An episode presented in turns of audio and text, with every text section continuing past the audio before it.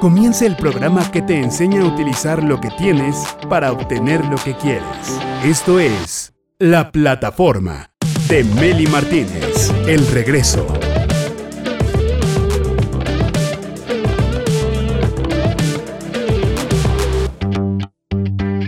Hola directores, pues ya sabemos que el cliente siempre tiene la razón, aunque a veces no la tenga. Hmm. Quienes somos emprendedores sabemos que tener un negocio es como tener un hijo, ¿ok? Porque damos lo mejor que podemos, o sea, hasta donde nos alcanza la conciencia, no más. Pero no somos perfectos, no hay padres perfectos, tampoco hay emprendedores perfectos. Y hasta donde nos alcanza la conciencia es lo que damos. Y, eso es lo que hacemos. Por eso la importancia de aprender cosas nuevas a través de otras personas que saben cosas que nosotros no sabemos. Tener mentores, tener coaching, etcétera. Aprender de los que saben, si no, pues nos quedamos en nuestro pequeño mundito. El caso es que se siente horrible, horrible, que estemos dándole todos los kilos a nuestro precioso negocio chico, grande, mediano, como quieras, y que de repente llegue un cliente todo enojado, un correo electrónico o una publicación en redes sociales fatal, donde hablen de ti y digan pésimo servicio, este producto, este negocio fatal, no lo, no lo prueben, no lo compren. A pesar de que nosotros conozcamos la historia real y cómo sucedió todo, es difícil. Pero para eso tenemos que abrir los ojos y los oídos para saber escuchar al cliente. ¿Y quién mejor que explicarnos qué hacer con un cliente molesto y enojado? ¿Cuál es el paso a seguir? ¿Cuál es el procedimiento? Y para eso llega la directora de Revolución Panda, Geo González, al rescate para darnos algunos consejos importantes. Así que bienvenida, mi querida Geo, ¿cómo estás? Hello, bien, bien, ¿tú qué tal? Eh, qué buen tema, de verdad que qué buen tema. Complementa muy bien el que grabamos la última vez, estar platicando también de cómo funciona esto del servicio al cliente y tal. Y ahora ver qué haces cuando te llega una queja y no te infartes primero, ¿verdad? Y no te infartes en el intento. ¿Te ha pasado, Geo, que te reclame algún cliente algo? Por supuesto, digo, digo, obviamente, pues he trabajado en mil lugares, ¿no? Mucho yo traigo esta escuela del área de alimentos y bebidas, que llegas y pues la comida no fue lo que esperaba, le llegó el platillo frío, o le sirvieron primero a los adultos y a los niños no les ha llegado la comida y todos los adultos se histerizan porque el niño está todo inquieto. Entonces, claro, digo, al final es muy común, es, es imposible caerle bien a todos, es imposible que a todo el mundo le encante lo que haces al súper 100%, porque también dependes de la expectativa que la otra persona tenía de ti. Por más claro que tú seas en términos, condiciones políticas y demás, siempre se genera cierta expectativa, que cuando no se cumple, pues la gente se queja. Exactamente, y el, problema es cuando los clientes escalan, ¿no? Cuando ya hay una notificación de alguna aplicación porque el cliente se quejó y le tienes que regresar el dinero y cosas así. Eh, eh, se, pone, se pone intensa la cosa cuando nosotros también nos ponemos intensos como, como proveedores. Tenemos que mantener la cordura, Geo. Exactamente, de hecho hay una técnica buenísima que es una técnica de cuatro pasos, pero yo siempre digo que hay un paso cero y ese paso cero es respira. O sea, respira, agarra aire, acuérdate que no te está juzgando a ti, no es contigo, no es personal, está hablando probablemente de tu producto, el cual tú haces con mucho cariño, pero no es a ti, no te está atacando a ti. Te está haciendo no te lo tomes personal. Exacto, no es contigo el chavo. Entonces, mira, agarra aire y primero respira. Ya que respiraste, ahora sí, el paso número uno sería escúchalo, déjalo, deja a la gente que hable, porque también tenemos que tomar en cuenta que a veces la gente tuvo un mal día, pasaron un mal rato, no los, los estamos agarrando en esos cinco minutos de histeria, entonces déjalo. A veces la gente simplemente con desahogarse ya se siente mejor. A veces la gente ya con sentirse escuchado, como que, oye, por lo menos me pusiste atención. Con eso ya se sienten un poco mejor. No estoy diciendo que siempre suceda así, pero en muchos casos a mí sí me tocó que la gente como que se desahogaba y era como que, ay, ya, o sea, como que solo quería repelar, solo quería despotricar contra alguien y ya como que me siento un poquito mejor. Entonces escúchalo, déjalo, no lo interrumpas. Tú déjalo que hable, que diga, que suelte. Esto obviamente era una queja cuando estás como cara a cara o cuando estás en una llamada telefónica. Déjalo, déjalo que se suelte y que diga todo lo que te tiene que decir. Alguna vez yo me desahogué con un eh, proveedor eh, que estaba yo dando un curso y desconectaron el internet porque le estaban dando mantenimiento, pero yo estaba en pleno curso y se me desconectó todo así horrible y entonces les di, o sea, los alumnos se quedaron así en, el Zoom como, ¿qué está pasando? Yo les dije, ahorita regreso, le hablé al, al, proveedor, le dije, ¿qué onda con el internet? Me estás suspendiendo un curso que estoy dando a 50 personas. Entonces sí me desahogué y todo y, yo dije, ¿me estás poniendo atención? Y me dice, sí, estoy revisando aquí el historial, cuántas quejas has tenido, cuántas llamadas has hecho, eh, si te has retrasado los pagos, todo, todo, todo. Entonces mientras el cliente se desahoga y, saca su frustración, nosotros podemos ir checando también todo el historial del cliente, ¿no? Para ver. Totalmente. Porque muchas veces, muchas veces, Geo, hay clientes que, que, sí eh, generan problemas no nada más con nosotros, sino en varias, en varias partes, ¿no? En otros lugares. Y entonces ahí, si vemos que es un cliente que, que, se queja por todo, todo el tiempo, pues también nos damos el, el, podemos dar el lujo de elegir, ¿no? Sí, no, totalmente, totalmente estás en ese derecho, pero independientemente, y lo, lo dijiste muy bien al inicio, el cliente siempre tiene la razón, aunque no la tenga. Tú, digamos que no quiero decir tu trabajo, pero lo que te toca como negocio es crearle una buena experiencia al cliente porque el que se va enojado se lo va a contar a todo el mundo, ¿eh? el que se va contento no siempre lo platica, pero el que se va enojado sí lo suelta. ¿Y qué crees que me pasó, amiga vecina? Ni vayan a ese lugar, ni pidan en ese lugar, ni hablen porque no va a haber quien los atienda y se hace todo un despapalle. Y por eso es que el paso número dos es discúlpate, no importa de quién fue la culpa. Porque luego pasa que cuando te lo tomas personal y no lo terminas de escuchar, tú ya te quieres defender y todavía ni te terminan de decir qué está pasando y tú ya estás con la espada desenvainada diciendo, a ver, no, porque este es mi negocio, yo no me equivoqué, yo lo hice bien. Y hay emprendedores que se preocupan tanto por ganar esa, esa pelea, pero no se están dando cuenta de que pierden la guerra.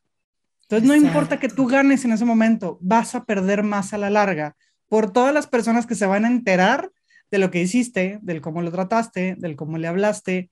Porque yo sé, es que hay quien me dice, por eso, Geo, pero es que hay gente aprovechada que viene y que se quiere quejar nomás por quejarse. Y yo sé que sí lo hay pero de todos modos pierdes más. O sea, te sale más barato cambiarle un producto a que esa persona esté despotricando sobre ti por todos lados. Porque eso de que aunque hablen mal mientras hablan está bien, no necesariamente, depende mucho del negocio.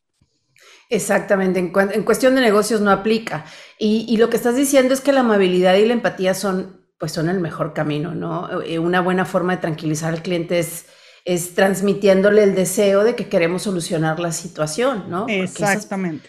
Acuérdate que las palabras amables tranquilizan a cualquier dragón. Sí. Claro, todavía el por favor, el gracias, siguen siendo palabras mágicas y a veces se nos olvida que todavía las tenemos que utilizar.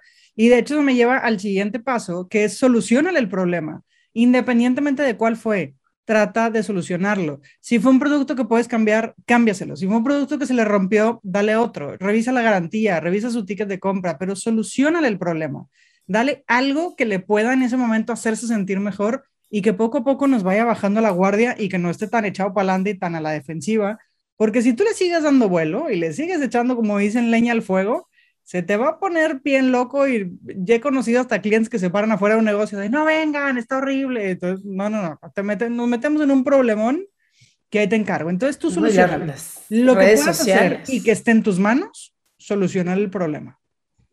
Exacto. Algo que me, gustaría mucho como también incluir dentro de los pasos es apegarnos a los hechos. Te lo digo porque soy muy quejosa, yo soy una Karen, en las tiendas yo soy una Karen.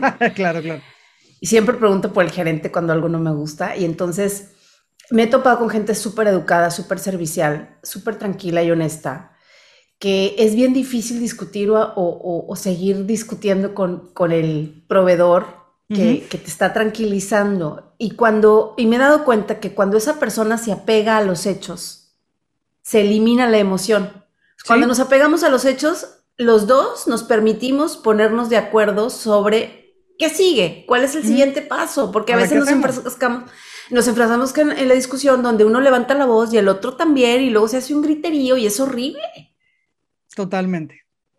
Entonces, eh, eh, yo creo que apegarnos a los hechos también neutraliza un poco la intensidad de la emoción, ¿no? Totalmente. Ahora, como emprendedor, yo puedo entender que muchas veces no sabes qué hacer, porque es la primera vez que se quejan de algo, porque es la primera vez que a lo mejor la paquetería no llegó, porque es la primera vez que a lo mejor tu producto llegó roto y no sabes qué hacer, porque es la primera vez que a lo mejor te lo pidieron rojo y tú lo mandaste azul. Yo sé que hay muchas situaciones que vives por primera vez, pero es bien importante que empieces a documentar todo lo que te pasa para que sepas qué hacer, hasta dónde ceder, hasta dónde no, qué tienes que investigar, porque pues no llegó el paquete, hay que hablar con la paquetería también a ver qué está pasando.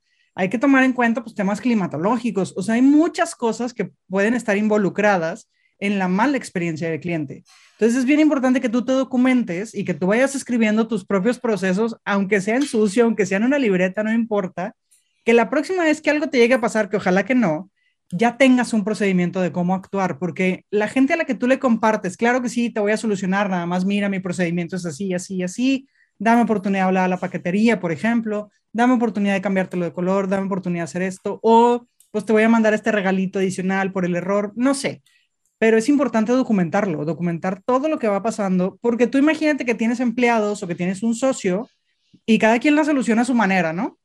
Lo ideal es que el negocio completo solucione las cosas de la misma forma y que todos nos apeguemos a las mismas políticas que yo sé que en el día a día vamos creando. Y eso me lleva al último y cuarto paso, que es agradecele a esa persona que te lo dijo, porque hay mucha gente que se enoja y simplemente se va y no regresa. El que te lo dijo, de alguna manera te está dando la oportunidad de que al solucionarle el problema, tú le cambies su percepción de ti. Entonces es bien importante darle las gracias, porque si la gente contigo no se queja y solo los pierdes, es cuando tienes un negocio que tuviste que cerrar y no supiste ni por qué. Pero cuando la gente se acerca contigo, se queja, tú se lo agradeces y aprendes de lo que sucedió, entonces detectas esas áreas de oportunidad y empiezas a mejorarlas. Claro. Sí, y yo ahí podría agregar, porque me ha pasado, mantente en contacto. Claro, o sea, decir, decir, exacto, dile al cliente lo que harás. Y fíjate, algo que me pasó mucho con este, con este proveedor de internet es que me dio su teléfono personal, su celular de contacto, su WhatsApp, para que yo pudiera comunicarme con él a la hora que fuera, en cualquier momento, si tuviera el mismo problema después y me ofreció la solución y, yo me quedé muy contenta porque dije, bueno, ya tengo aquí el contacto directo, cualquier cosa ya sé que le puedo, le puedo hablar. Muchas interacciones infelices son causadas por la falta de seguimiento, Geo. Sí, es bien importante dar seguimiento a todo, te digo, tener los procesos apuntados. Es más, si puedes, ve un paso adelante del cliente. Es decir, si, por ejemplo, si tú te encargas de temas de envíos, pues tú también monitorea tus propias guías para ver qué va pasando. Si tú ya sabes que el envío iba para Guadalajara y en Guadalajara llovió una tormenta terrible, pues evidentemente las paqueterías se pueden atrasar por un tema climatológico.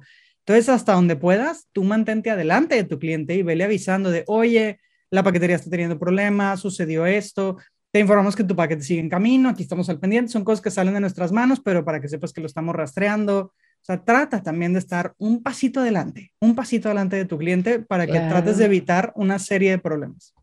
Sí, para que el cliente no nos ande persiguiendo por todos lados, ¿no? Mejor nosotros adelantarnos, me parece súper bien.